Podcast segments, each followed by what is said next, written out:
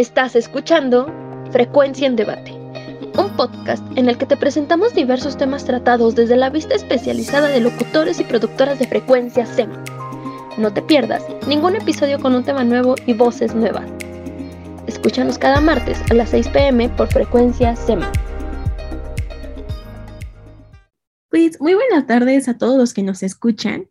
El día de hoy, Dani Mercado y su servidora, Karen Soto, les tenemos un tema súper interesante y sobre todo muy, muy musical por parte de Frecuencia en Debate.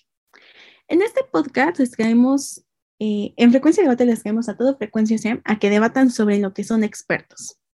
Y en esta ocasión nos acompañan dos productores. en el primer lugar, pues tenemos a Cuau Hernández, que es el productor de Rocola Divergente, y en el otro lado tenemos a Dana, que es de Zona Trendy. Chicos, ¿se pueden presentar brevemente con nosotros, por favor? Por supuesto que sí. Primero que nada, muchísimas gracias por este espacio. Yo desde que supe de la invitación dije, qué cool espacio para eh, reunir a la familia de frecuencia y justo eh, debatir eh, esos temas en los que, como dijo Karen, este, ahora sí que somos expertos. Entonces, este, bueno, esto soy yo, yo soy Dana, soy de Zona Trendy y pueden encontrarme en Instagram como dana.arciniega. Pues sí, yo también estoy muy contento de estar aquí. La verdad es que eh, fue un poco repentina la invitación, pero me pareció muy interesante el, planteamiento del tema. Entonces, pues por supuesto, ¿no? Eh, si de algo puedo hablar es de música. y pues sí, me da mucho estar aquí. De nuevo, también, pues ahí estoy en Rocola Divergente por si quieren encontrarse música medio rara. Pero bueno, pues sí, eso es todo. Correcto, pues vayan a escuchar y a seguir a nuestros invitados y vamos a empezar. Actualmente la industria musical es complicada para ciertos artistas, como bien lo sabemos. Si seguimos las, tendencias perdón, de música, usualmente podremos localizar que se centran artistas que ya tienen una posición o que están establecidos en el mundo de la música, que ya son famosos y que están dentro del género que está de moda. El problema surge cuando un género, una banda o algún solista que no son del todo conocidos intentan colocarse como una tendencia, ya que muchas veces no se les es posible por lo mismo de su género y su artista. Poniendo como ejemplo, pues tenemos a Dua Lipa, ¿no? Que es una artista ya posicionada en la industria musical y que cada ocasión que saca una nueva canción, esta debuta y es tendencia así inevitablemente, ¿no? Sin embargo, pues también tenemos otros grupos, como es el caso de Turing Breaks, que es una banda inglesa de género alternativo y que es, no es una banda tan conocida. Ellos justo tienen este, este problema de que sacan una canción y es muy poco probable que entren las tendencias de música. Retomando lo anterior sobre cómo es que algunos géneros y artistas tienen mayor posicionamiento o uno mejor a nivel tendencia, ¿Ustedes cómo consideran que se forman las tendencias musicales? ¿Por artista, por género o por algún otro factor? Y también si es que estas tendencias son generales o pueden ser por grupos específicos. Por ejemplo, si a las personas que les gusta el rock pesado, eh, las tendencias son de únicamente esas bandas o si también les llegan tendencias de pop en inglés.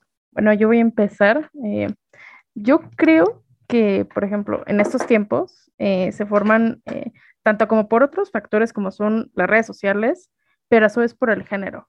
Por ejemplo, bien hemos eh, visto que eh, lo que mayor, eh, lo que en mayor se escucha hoy en día es dependiendo de las aplicaciones, o más bien de una aplicación en particular, ¿no? Como lo es TikTok. Sin embargo, creo que en los últimos años el género del reggaetón ha tomado una fuerza que es increíble, ya que es parte de cualquier, de cualquier fiesta cosa que no sé, era diferente en los años 80 o 90, que íbamos a una fiesta donde eh, se escuchaban mayoritariamente canciones en tendencia como lo eran el rock español o el pop mexicano y demás. Entonces, yo creo que en estos tiempos depende mucho de eh, los factores eh, como las redes sociales. Creo que, o sea, TikTok es ahorita una pieza fundamental que los artistas deben de tener en cuenta si quieren que sus canciones eh, justamente lleguen a ser tendencias en parte de algún top. Fíjate que sí, creo que la parte de la mercadotecnia y las redes sí es muy importante. Sin embargo, a lo largo de la historia, bueno, yo, yo pienso y, he visto, ¿no? Que las tendencias musicales, más allá del género, mm, responden a ciertas sensibilidades y necesidades de, la sociedad y los demográficos, eh, sobre todo jóvenes a los que se dirigen, ¿no? Eh, tenemos pues ejemplos como, es que hay montones y montones. Eh, ¿qué, se necesita, por ejemplo, en Latinoamérica, que, es un tema que lleva a lo largo de toda su historia? cuestiones como la libertad, ¿no? La protesta y la rebelión, pues es algo que impregna completamente a los ritmos latinos. Y, pues sí, o sea, escuchas pues muchos de los himnos de, de, salsa, de ska, y, siempre son, siempre responden, ¿no? A estas necesidades. Por supuesto que hay una parte de mercadotecnia que antes no era redes sociales, ¿no? Em, era, eran otro tipo de cosas, ¿no? alrededor del mundo, em, eh, vaya, las, los grandes corporativos pues se han dedicado a aprovecharse de estas necesidades y de estas preocupaciones, ¿no? En, el imaginario de las personas para poder em, pues generar una ganancia. Alguna vez vi un documental muy interesante donde aparecía em, Longshot, un rapero, pues creo que bastante bien colocado ahorita en la industria musical, y decía, eh, por ejemplo, cosas como el rock, ¿no? Que por qué ha bajado eh, su popularidad y, no tiene tanto que ver con que a la gente ya no le guste, es que regresa a su tamaño original porque los corporativos pues ya no le están inyectando el, las cantidades de dinero que le estaban inyectando en su momento pues para hacerlo crecer. Entonces, pues es, como una mezcla, ¿no? De, muchos factores. Digo, estos son nada más dos que, influyen bastante.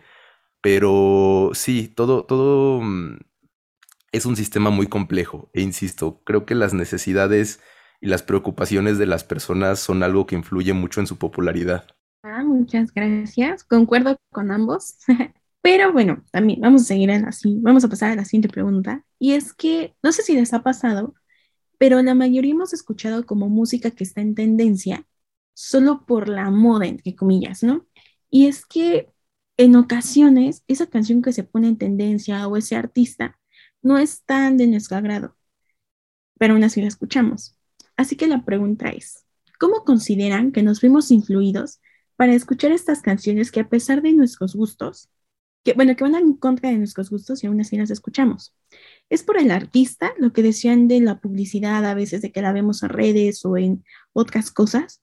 ¿O por la sociedad, que la misma sociedad ya la escucha y la empieza a hacer tendencia y es el típico de, oye, ya escuchas la nueva canción de tal persona? ¿Por qué creen que se puede ver influenciado? Yo creo que sí, o sea, cosas como TikTok y vaya, todo tipo de redes sociales en su momento sí son una influencia bien, bien importante. O sea, ahí no, no, no puedo argumentar en contra de esto. Mm, pero sí creo que las modas influyen mucho, ¿no? Al final, creo que a todos nos ha pasado que de repente estamos escuchando, nos encontramos escuchando una canción que decíamos, ay, esto no me gusta y de repente ya tienes ahí como que la tonadita bien pegada. Puede ser TikTok, también las fiestas, este... Mm, pero, pero vaya, eh, sí, yo creo que sí tiene que ver mucho con la publicidad, ¿no? Al final también TikTok ha sido una herramienta de publicidad no pues manipulada por, grupos de gente muy hábil en, redes sociales y vaya, no, para mal, le ha funcionado a muchísimos artistas. Em, pero también creo que tiene que ver con nuestros propios círculos sociales, ¿no? Eh, nuestros propios nichos en donde nosotros nos juntamos. Eh, vaya, puede, puede tener que ver hasta con cosas con, como la nostalgia, ¿no? Que ahorita es un mercado muy importante todas estas cosas, eh, pues por supuesto que tienen mucho que ver en, nuestros gustos y a veces, aunque no nos guste, basta con que nos repitan suficiente a un artista, a una canción, para que nos empiece a gustar. Justamente yo, Coco, totalmente contigo, y es que eh, considero que igual las tendencias ahorita, pues ya dijimos, ¿no? El rey es la plataforma de TikTok, ¿no? Porque, por ejemplo, ahorita hablando de que eh, la canción puede repetirse todo el día en tu cabeza y a lo mejor no te cansas, es que, por ejemplo, eh, nosotros eh, utilizamos mucho el Billboard Hot 100 y bueno, ahí medimos básicamente las canciones que se encuentran en tendencia, ¿no?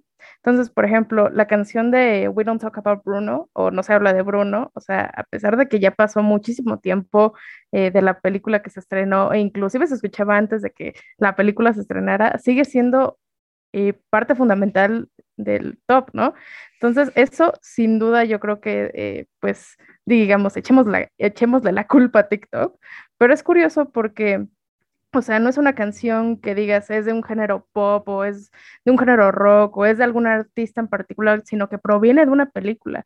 Entonces, eso es como que aún más le hace competencia al mercado, ¿no? O sea, ahora no solamente están siendo parte de las tendencias las canciones como normalmente las conocemos, sino las canciones que provienen de películas, de series, como en su momento fue, no sé si se acuerdan, lo de WandaVision, ¿no? O sea, a cada rato se está escuchando la canción de WandaVision, e inclusive creo que apareció muchas veces en, las tendencias, ¿no? Entonces yo creo que sí influye eh, mucho esa aplicación porque incluso se empieza a tomar en cuenta en, las estaciones de radio. Entonces yo creo que es como una parte eh, fundamental y que nos vemos influidos eh, para que sigamos escuchándolo e incluso se quede ahora sí que grabada en nuestra mente. O sea, el artista yo creo que se puede esforzar bastante, pero si no le pega o no le invierte en este tipo de, ahora sí que de plataformas, eh, siento que a lo mejor en estos tiempos sí va a ser como un poco difícil que salga adelante. Ok, sí, sí, también concuerdo. Yo siento concuerdo. Pero quiero retomar algo que dijo Cuau y de ahí les quiero hacer esta pregunta, que es que, y bueno, de hecho es la pregunta como más ambigua, o sea, como subjetiva, o sea, quiero que me den desde su punto de opinión. Y es, ¿qué atributos consideran ustedes que deberían ser considerados, digamos, por los algoritmos para posicionar una canción como tendencia o para, o para colocarla en el top musical. O sea, más allá de las plataformas digitales, no sé, a lo mejor que me digan la complejidad de la canción o algo así, ¿qué atributos debería tener la canción para que llegue a esos lugares? Yo creo que, bueno, en lo personal, por lo que he visto en las canciones, insisto, no voy a soltar TikTok en todo este rato, pero yo creo que necesita ser una canción, a lo mejor, no creo que tan compleja o tan eh, difícil de entender, sino que, o sea, que tenga literalmente como un buen ritmo y que sea pegajosa, o sea, ya sea en la letra o inclusive, como digo, en el mismo ritmo. Y sobre todo, bueno, tomando en cuenta eh, eh, aplicaciones como TikTok, de nuevo, que sea parte de algún eh, tren, no sé, que tenga a lo mejor algún bailecito que todo el mundo diga, ah, yo también quiero intentar hacerlo, o em, por ejemplo, como el hecho de que ahorita eh, se puso otra vez de moda la canción de eh, Madonna de Material Girl y todo el mundo quería hacer ese tren de, ah, cuando esté eh, viejito y de nuevo me regreso a mi época actual de joven utilizando la misma prenda, ¿no? Entonces, siento que si encuentras ese gancho de decir, bueno, mi canción puede tener ritmo y puede ser parte de algún tren que las personas puedan replicarlo a lo mejor si no saben bailar, pero a lo mejor sabiendo actuar, tal vez serían algunos de esos, ahora sí que factores que jalarían a los algoritmos para que sean parte, ahora sí que, de algún top.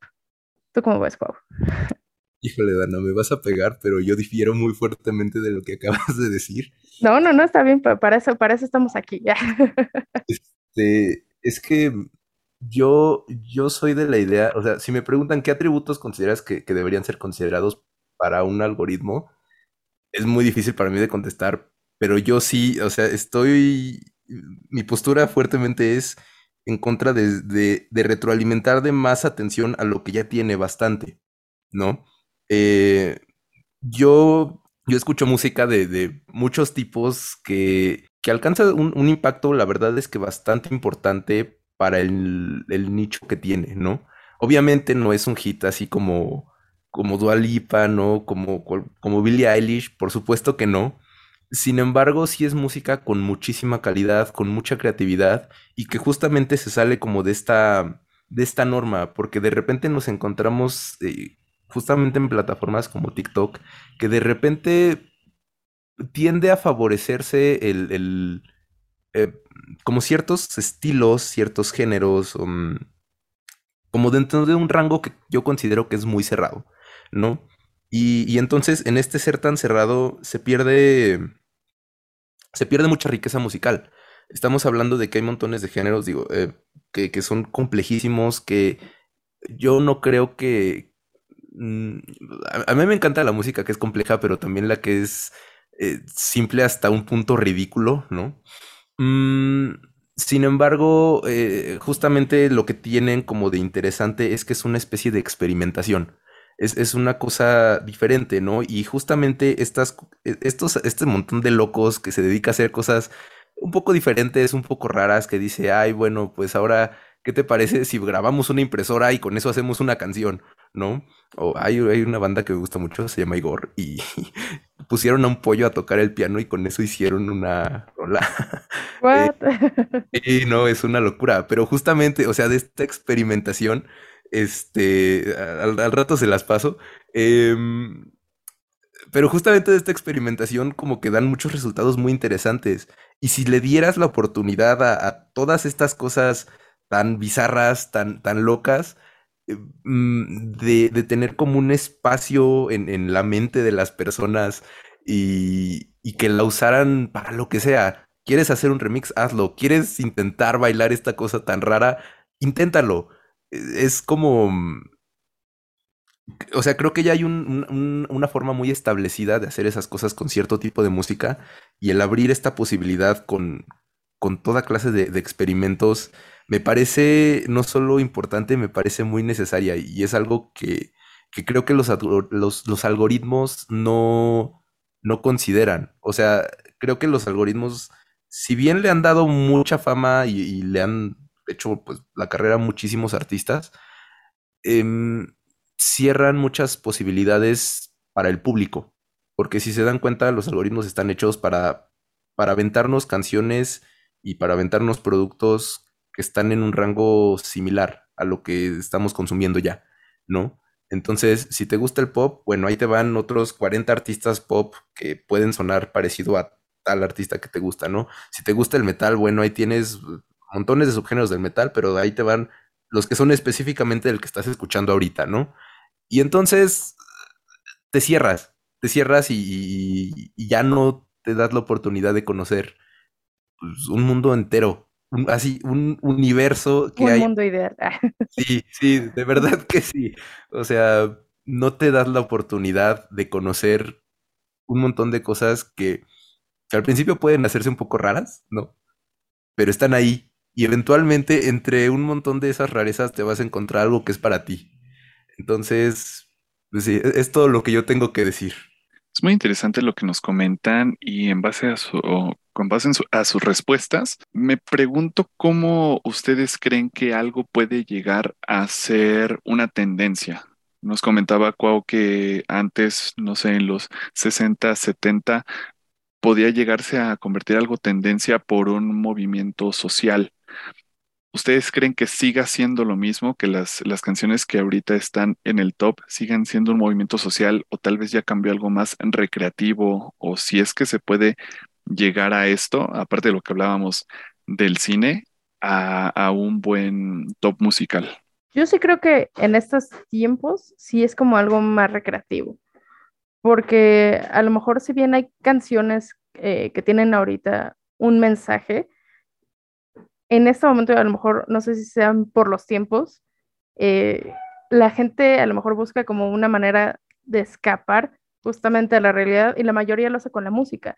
Entonces es más como un entretenimiento o un simplemente, no sé, pasar el rato, desconectarte un poco del mundo y volver a como tu safe place. Entonces yo sí considero que ahorita es más como de entretenimiento que como protesta. A lo mejor en otros tiempos, a lo mejor sí va a ser protesta, pero eh, ahorita yo creo que sí es entretenimiento y él simplemente escapar como de esa, de esa realidad. Fíjate que yo, yo creo que sí ahorita va un poquito más por el lado recreativo, pero mm, yo creo que la parte social no, o sea, no, no, no se queda de lado. ¿No? Eh, ahorita, por ejemplo, digo, estamos en un momento muy tenso en el mundo, ¿no? Claro. y, van a ver, así que guarden mis palabras, al rato va a haber un montón de, música relacionada con, pues decir, no a la guerra, ¿no? Con, buscando paz de muchas maneras. Sobre todo creo que allá en Europa va, a surgir muchísimo, pero, pero también acá, ¿no? Y por ejemplo, em, creo que una de las últimas canciones que se popularizó mucho por por cuestiones sociales, ¿no? Por una protesta. Me parece que se llama La canción sin miedo. Mm, no recuerdo el nombre de, la compositora original. Em, pero ahí sigue, o sea, insisto, la música y todo el arte responde a las necesidades de la gente, ¿no? A las necesidades eh, sociales, políticas, ideales, demás de, de todas las personas. Entonces, si bien si hay una parte recreativa que está dominando todavía la parte social, se, yo creo que ahí está y se va a quedar siempre con la música. Ok, sí, es muy interesante lo que nos comentan y me parece que debemos, o bueno, no debemos, lo que se posiciona es, va, va, con nuestro contexto actual, ¿no? Como en la pandemia tal vez el reggaetón decía mucho esto de me quiero divertir, de quiero salir, de quiero hacer esto. Puede ser que se impulsara un poquito por el encierro y como lo comenta Cuau, me parece muy interesante de que con lo que está pasando entre Ucrania y Rusia pueden salir muchísimas cosas muy interesantes. Y bueno, ya hablamos de cómo es que algún artista puede posicionarse. Ahora lo contrario, ¿no? Muchas veces los artistas están en el top y de pronto comienzan a bajar, comienzan a bajar de poquito a poco y pues eh, su reinado termina. ¿Cómo es que estos artistas del top comienzan esa, esa bajada o inclusive esa caída en picada cuando es cuando su música permanece en tendencia sobre otros artistas. Yo sí creo, eh, bueno, en la parte como ya dije, nosotros estamos eh, checando mucho lo que es el Hot 100 del Billboard y eso, entonces sí tenemos como esa parte de visualizar cuando un artista ha bajado o no. Mayoritariamente yo creo que es por ejemplo, si sacan un éxito y luego como que intentan sacar a otro o superarlo, pero como que no lo logra, entonces a lo mejor la gente está como más acostumbrada a lo que ya escuchó primero y les gustó. Entonces cuando hubo ese cambio de ritmo o, o de canción, dijeron como que no me late. Entonces ahí es donde a lo mejor la canción sigue posicionándose porque se sigue escuchando y se sigue utilizando en las, las plataformas, pero como tal el artista a lo mejor eh, mm, bajó. Yo creo que es un proceso como mm, algo complejo, ¿no? En, en, el que empieza a bajar la popularidad de un artista como de cierta magnitud y creo que tiene que ver con el hecho de que estos artistas muchas veces son comercializados como productos. Y entonces empieza a sobreexplotar así. De repente ya lo escuchas por todos, todos, todos lados, ¿no? Y justamente, o sea, siempre van como detrás de, de, de, hacer un nuevo hit. Y a algunos les funciona, ¿no? Puede que toda su carrera, puede que, pues, que lo logren, pero también hay muchos que se quedan como en ese proceso, ¿no? No sé, o sea, es que hay como varios, varios ejemplos eh, no, digo, pensando por ahí la época dorada de Daddy Yankee y pues lo que ahorita se escucha de él es muy diferente, ¿no? Ya, aunque, aunque carga como con toda la popularidad de, de su, de, sus éxitos pasados, ya no pegan lo mismo todos todas las rolas que saca ahorita, ¿no? Pueden tener un acto fuerte, pero no es el mismo. Y, y justamente, o sea, insisto, tiene que ver también, no, no solo con que con que se sobreexplota mucho a, un artista hasta el cansancio, eh, sino con que el público al que se dirige eh, muchas veces suele ser un público joven. Y ese público en algún momento crece, madura. Creo que es, es difícil que todo este sistema tan complejo que busca crear un producto em, madure con la gente, ¿no? Em, o sea, creo que lo que vemos más común es que en vez de madurar, como que explota, agota y desecha, ¿no? Y entonces como ya pues, dejan como de fluir todas estas ideas que, funcionaron tanto en un momento, empieza como a, ir en, declive, ¿no? La, popularidad de los artistas. Entonces ahí sí te tengo que dar toda la razón. Pues muy bien, chicos. Ya, ya hemos llegado al final de este capítulo. Oigan, personalmente y de parte de todo el equipo de aquí de Frecuencia en Debate, estuvo buenísimo. Estuvo muy, muy bueno. Muchas gracias por la participación de Cuau y de Dana. Obviamente, antes de despedirnos y todo esto, los quiero invitar a todos a que pues escuchen los programas de estos dos personajes que estuvieron con nosotros Rocola Divergente está todos los martes a las 11 a.m. y Zona Treni está todos los lunes de 2 a 3 p.m. también. No se los pierdan porque de verdad ambos abordan la música desde pues cuestiones diferentes, ¿no? Dana, por ahí en Zona Treni hay un top musical por parte de cual pues es todo un programa sobre música que ya creo que vino mucho en representación, así que si les gustó la opinión de Cuau y, si y aunque estén ahí, vayan a escucharlos, son muy buenos. Y pues también de parte de nosotros de Frecuencia en Debate, pues les recordamos que salimos los martes en la tarde a las seis, así que sigan escuchando los podcasts, sigan escuchando los programas de estas dos personas. Y pues nos vemos la siguiente semana, no sin antes decirles que tengan un bonito día y que se la pasen muy bien. Y muchas gracias a ustedes, chicos, por acompañarnos. Fue un placer escucharlos, escucharlos debatir de este tema. De verdad, muchas gracias por acompañarnos. Yo me intenseo mucho cuando empiezo a hablar de música, pero me da gusto que haya los espacios para, para discusiones de todo tipo. Muchas gracias por la invitación y pues no sé, me da mucho gusto estar aquí. Igual, muchísimas gracias. La verdad es que ya extrañaba mucho estar aquí hablando, o sea, en, cabina, si bien estoy como eh, viendo que todo el programa sale bien, sí se, sí se extraña una parte, el como ser escuchado y dar tu opinión y, no sé, me gusta mucho este tipo de, de programas como las frecuencias de debate donde puedes tener eh, las diferentes opiniones de todos los colaboradores, entonces está muy padre, de verdad, muchísimas gracias. No, chicos, gracias a ustedes por acompañarnos, es, les digo, es un honor, es un placer escucharlos, así que ahora sí nos vamos a despedir, que tengan un gran día, que ustedes les vaya muy bien en sus programas y esperemos volver a tener otro podcast con ustedes. Así que muchas gracias. Esto fue Frecuencia en Debate. No te pierdas el programa de cada semana y continúa debatiendo con nosotros. No olvides seguir a nuestros invitados y sintonizar el resto de programas y podcasts de Frecuencias Nos vemos en la próxima transmisión.